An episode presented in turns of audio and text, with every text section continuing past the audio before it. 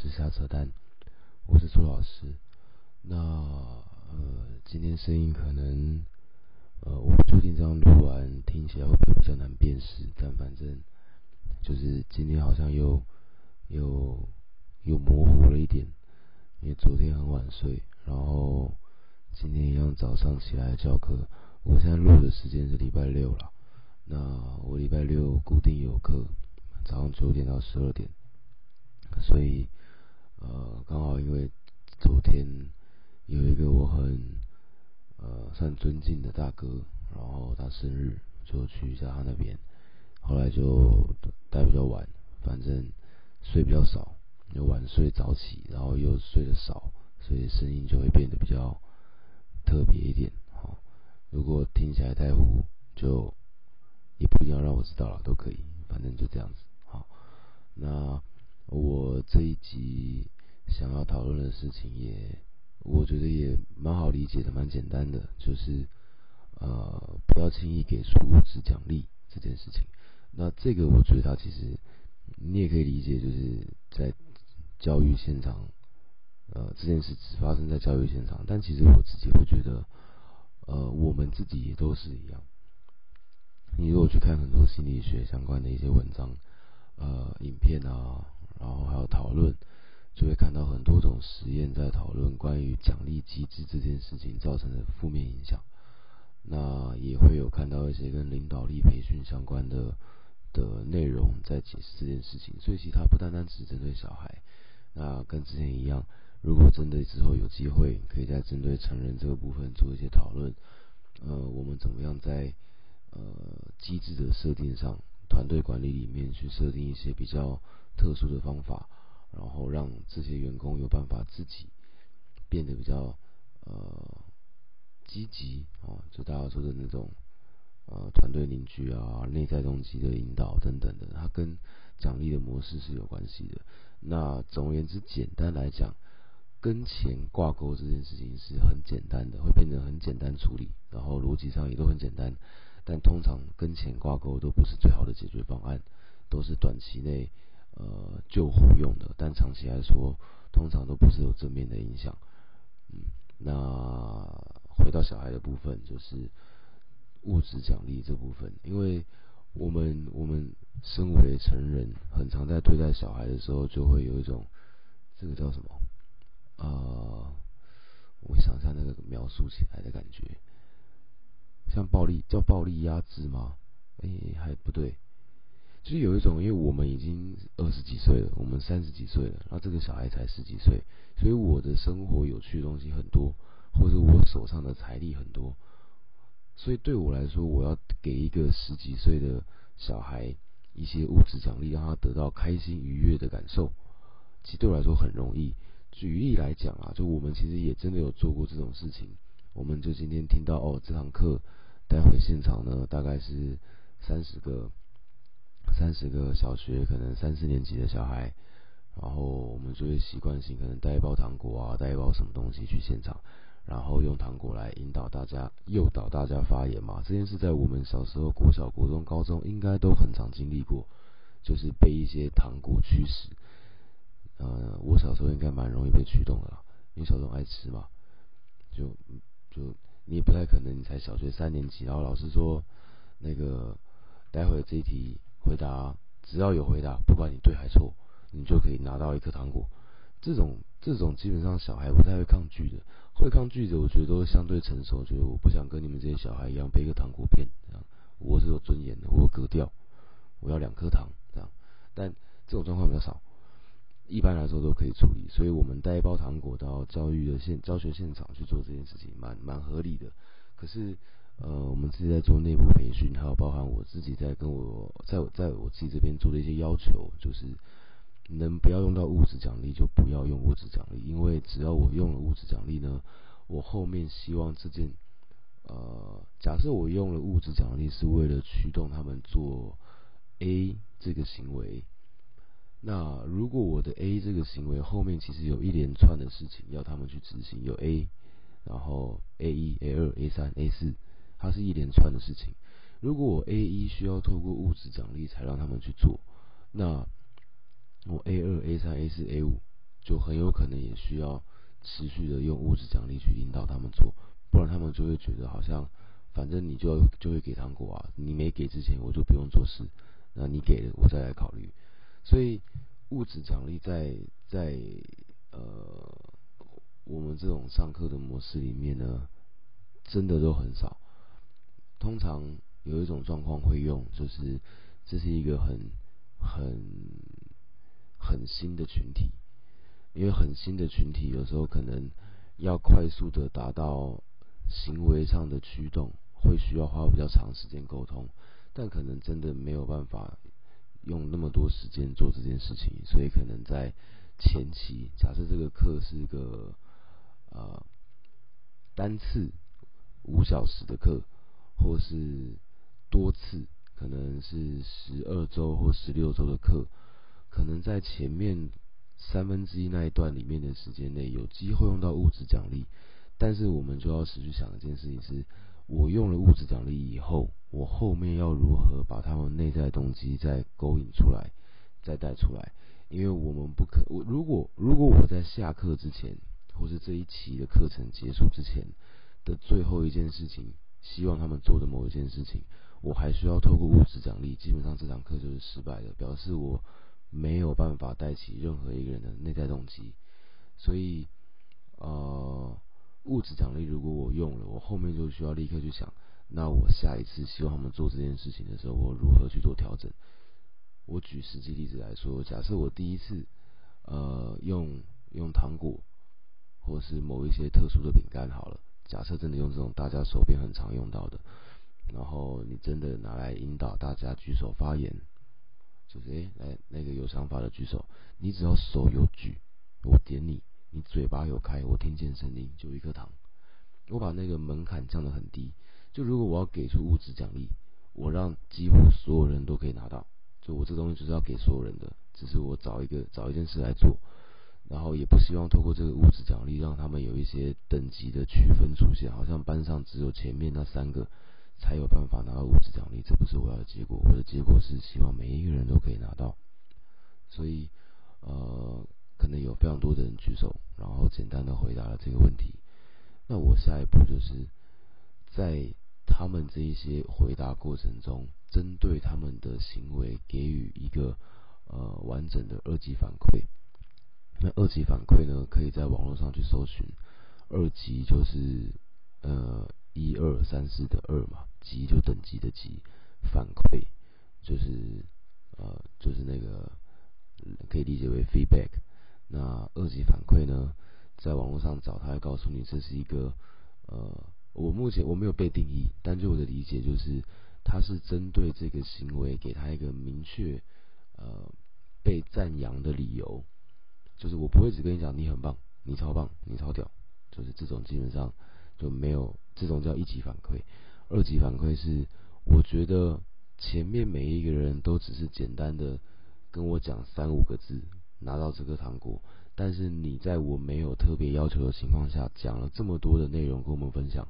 而且在那么多人前面，我觉得很棒，所以我想要多给你一颗糖果，就是让他知道他现在这件事被家长是什么原因。那我在公开场合只要讲了这些内容，就会有一些人觉得，诶。原来这个老师在意的是这件事情，那我也可以想想看，我有什么更多内容可以想，在群体里面透过二级反馈，想办法带出更多的志愿者，就是愿意在这个群体里面做更多的表现跟贡献。然后我第二次在做回答的时候，基本上我就可以不用糖果，因为刚刚那一些被我多给糖的，或是那一些被我当众嘉奖的，他们是很有可能在第二次。可能提一个比较难的问题的时候，主动发言的，即使没有糖果，然后后面他们就可以忘记这件事情。所以我糖果就可以在没有做任何事情的时候给，就是我给爽的，我的糖果跟奖励就切开了，就它不是奖励，这单纯就只是反正我带来了，我不想带回家，那你们带去吧，你们要自己吃或者给你好同学吃、好朋友给你弟吃，随便。但这已经跟奖励没有关联了，就是我会在。后面想办法让奖励跟物质这东西切开，这是呃我的做法。然后我我刚刚突然想到一个呃案例，就是我在呃第一次开始办营队的时候，我就有用一个呃特别的机制。那这个营队我描述一下我们那个营队的模式。我们那一次办的营队，就我第一场对外办的营队，叫做游戏化口语表达夏令营啊，是一个有点复杂的名字。但因为当时实在也没那么熟练，所以呢，就是就是这样，就是做了游戏化口语表达夏令营。那顾名思义呢，这堂课的重点在于发表，就是我设计了非常多的环节，要他们在现场做做表达就对了。然后游戏化这件事情，是因为呃，我那段时间也开始在在在思考游戏化这件事情跟教育内容。要怎么样做一个更更有趣的连接啊？所以呢，我那个时候在这场营队里面，我设计了一些角色跟呃故事背景，然后每一个角色都是手绘的，就是当时我请我表哥帮我去画不同的角色啊，因为我跟我表哥都是魔兽世界狂热者啊，以前以前现在也没时间玩了，但曾经是。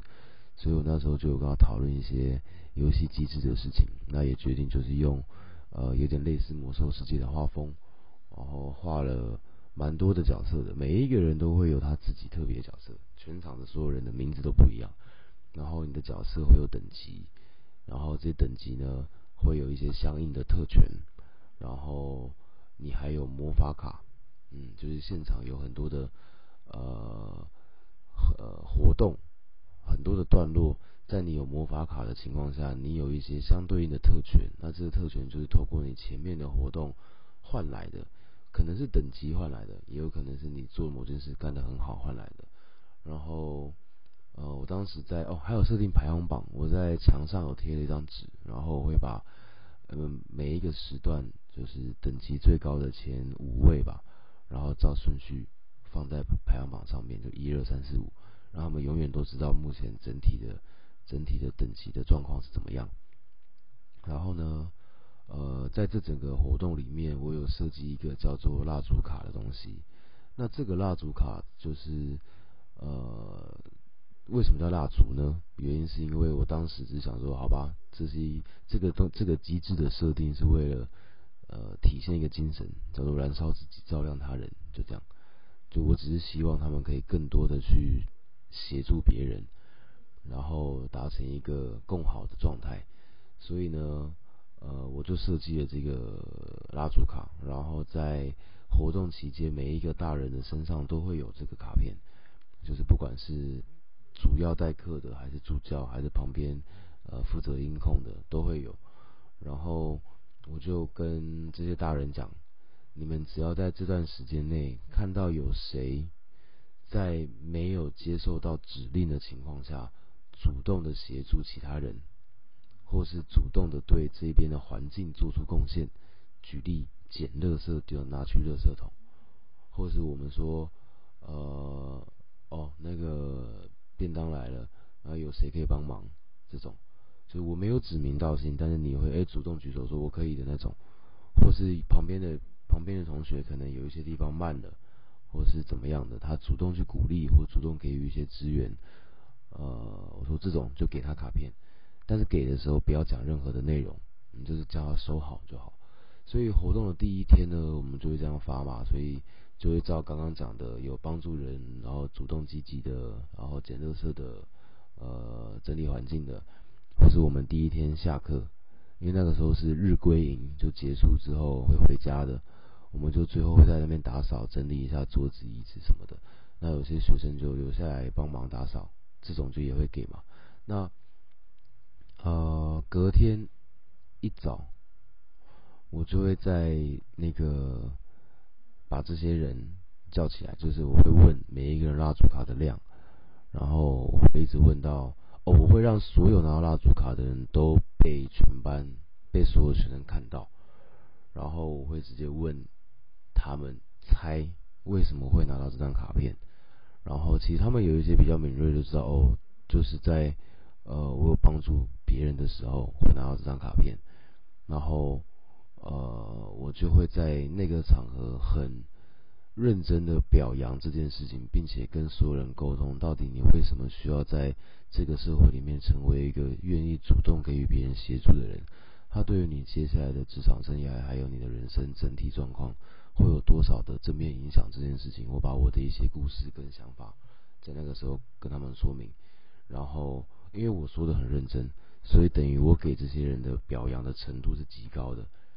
那这个时候就是，呃，我当然会给给他们相应的，就是你拿到蜡烛卡，在这一天的早上，你可以跟我兑换到一些魔法卡，这样。但是因为这东西其实它并不是一个实质奖励，但是他们所有人都知道，哦，原来这件事情是很值得被表扬的，然后这件事情这么的重要，然后很多站着的其实都是原本在群体里面不明显的人，这件事我觉得很重要，因为群体里面总是有一些相对比较活跃的，有一些相对比较比较低调，呃害羞，呃观察啊都好。就这些人，他们很多时候，呃，低调的那一群呢，是其实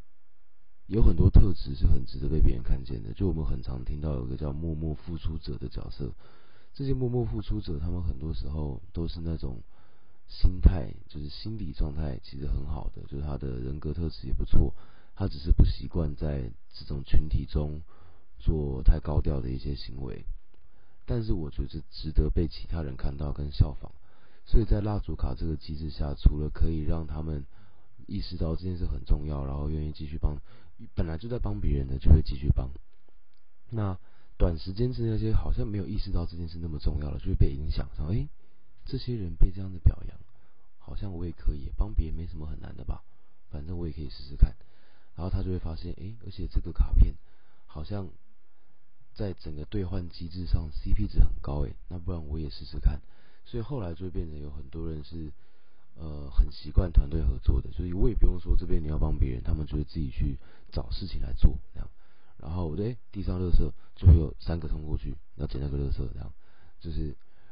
呃整体的环境的控制变得很简单。那呃同时因为我用蜡烛卡的机制表扬到了那一些比较低调的人，所以会让那一些。没有被表扬到，但是也比较低调的人，觉得安全感。因为我觉得他们很多时候会有这种感受，是在群体被表扬的，永远是那一群好像特别高调的，跟我们这种人好像都没有关系。但我觉得这种这种表扬的机制会给他一个呃强心剂，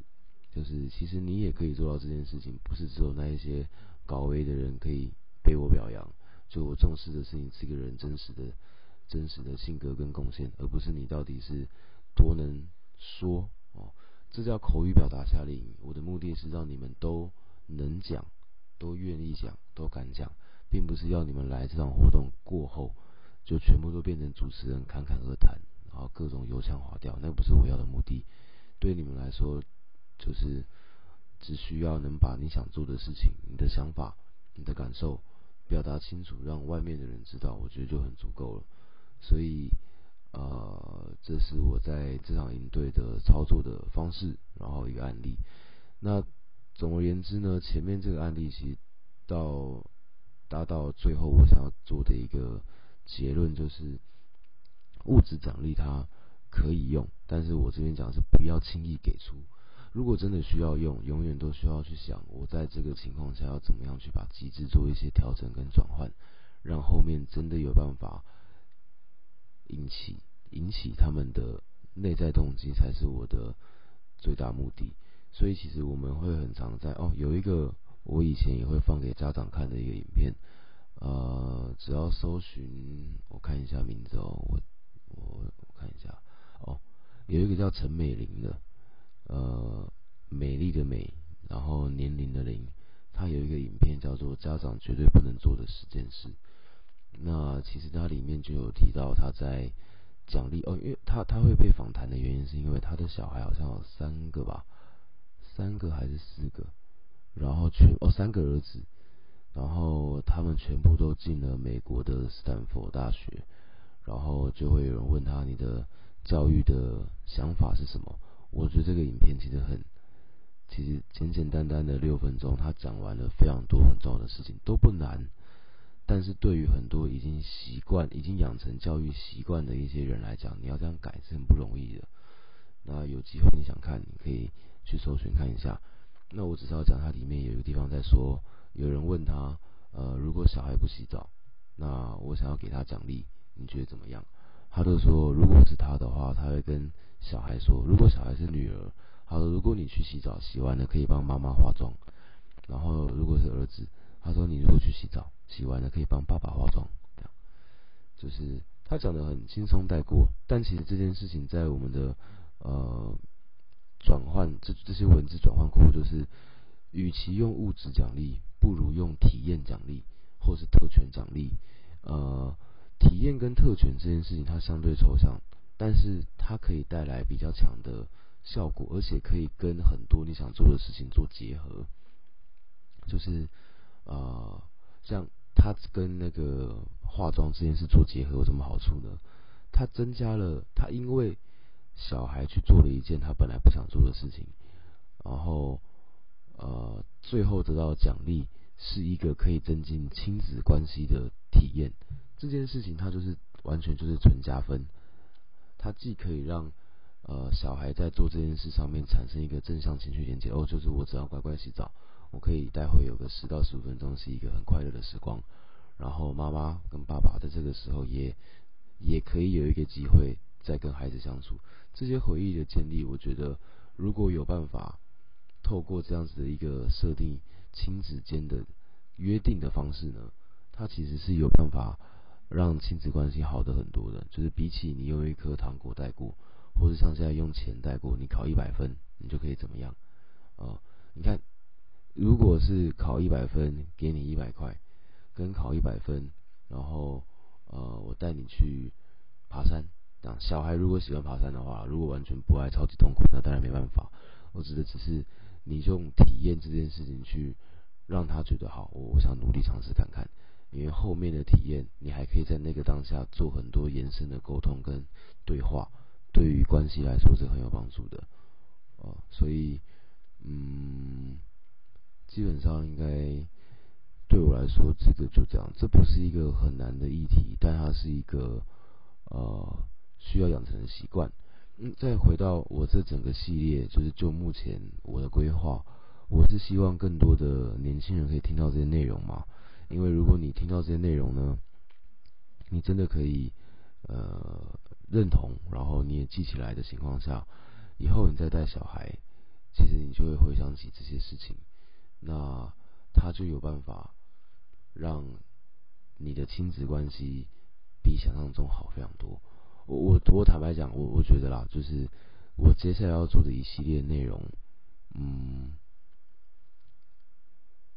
对于一个新手爸妈来说，如果你有机会扎扎实实的全部东西都听完，然后全部都成为一个你在教育上面的。做选择的原则，那